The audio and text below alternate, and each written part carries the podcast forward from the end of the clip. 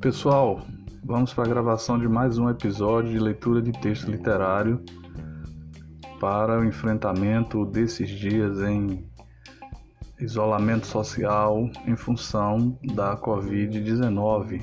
Vamos lá então? Na roça, como em qualquer lugar, naqueles tempos de adolescência, aliás, esclareça-se, tempos em que inexistia isso de adolescência, coisa da modernice, passava-se direto da condição de menino para de homem feito. Detalhe: o menino era simplesmente um indivíduozinho que só tinha alguma serventia para pegar cavalo no pasto, ajuntar o gado para a tirada do leite e para amarrar bezerro no pé da vaca. Para as vacas de filho morto, era de obrigação providenciar o encarte, que nada mais era do que o couro da cria morta jogado no lombo de um filho postiço, para a vaca enganada deixar descer o leite iludida pelo cheiro. O resto do dia era brincar, fazer arapucas de taquarapoca e tentar caçar alguma coisa estilingadas, arte difícil essa, porque estilingue é impreciso que só vendo. Quando o moleque chegava com uma rolinha tesa, morta, estilingaço, era uma glória, dado que todos reconheciam as dificuldades do tal artefato rústico e improvisado. O estilingue era de costume feito de duas tiras de elástico, os melhores eram de câmara de ar de bicicleta. Um pedaço de couro macio, a malha feita para acomodar o projétil. Este poderia ser uma pedra dessas redondas e gastas de fundo de rio, para a caça, ou uma baga de mamona para as guerras internas entre os meninos, porque não machuca, mas arde feito diabo. Quando atinge o alvo, usualmente abunda. O gancho havia de ser simétrico, perfeito, um Y grego, retirado dos galhos de uma leiteira e secado à sombra para não rachar nem retorcer. Os amarrilhos finos, caprichados, davam uma ideia da aptidão do proprietário. Conhecia-se bem o menino pela qualidade da feitura da sua arma caseira. Quanto mais bem feita, mais considerado o seu dono.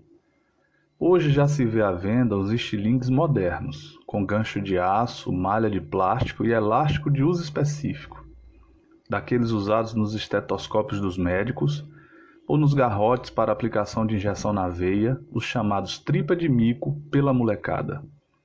Também se gastava o tempo em pescarias no Ribeirão, com as varas de taquara do reino colhidas maduras e passadas na chama de vela, enegrecendo os nós.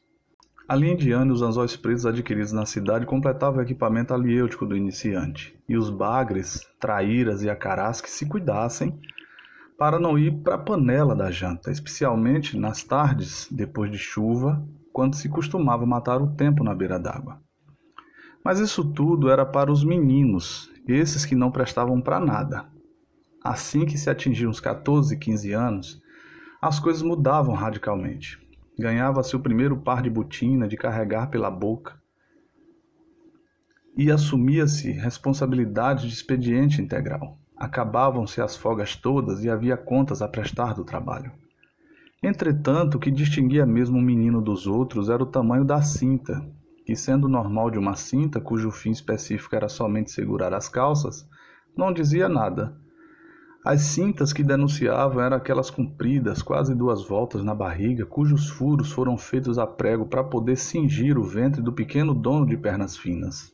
Essas tinham outros usos, entretanto serviam para pegar as éguas e mulas, as barranqueiras que ao sentir o couro jogado sobre a tábua do pescoço, já se davam por subjugadas e iam se acomodando de fasto no primeiro barranco baixo ou num cumpizeiro comumente encontrado nas redondezas tudo no mais escondido possível.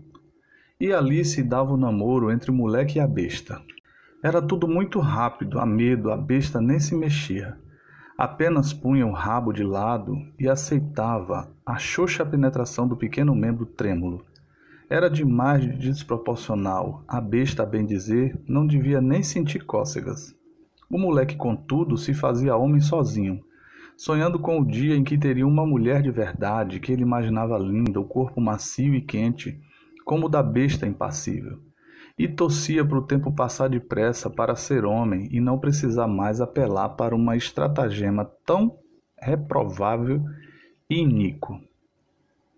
E era tudo mantido no mais absoluto segredo. Um moleque jamais compartilhava com outro essas coisas. A besta, por sua vez, dada a sua condição própria de besta, era discreta. Se bem que às vezes dava de encostar em barranca em público, denunciando desavergonhadamente o cavaleiro Mirim.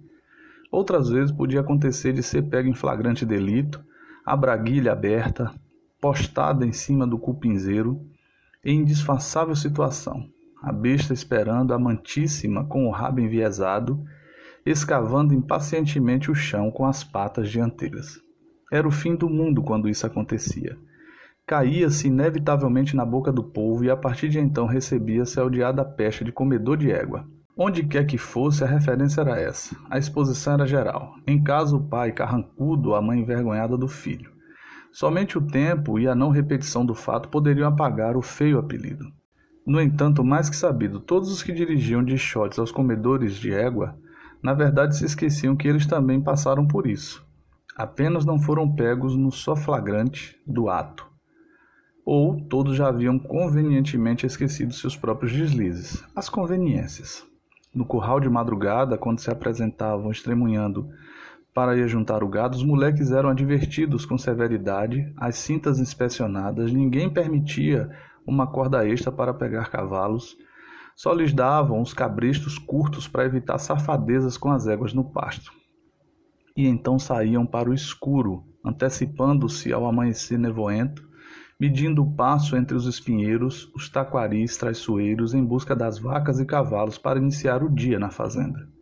De vez em quando tomava um carreirão de uma vaca enfurecida parida durante a noite, o bezerro ainda escondido no mato. Vida de comedor de égua não era fácil, embora alguns insistem em afirmar o contrário.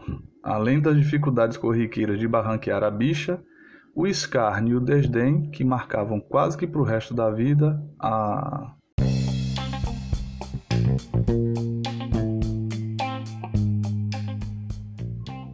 O texto lido leva o título de Os Comedores de Égua, de Wilson Moraes.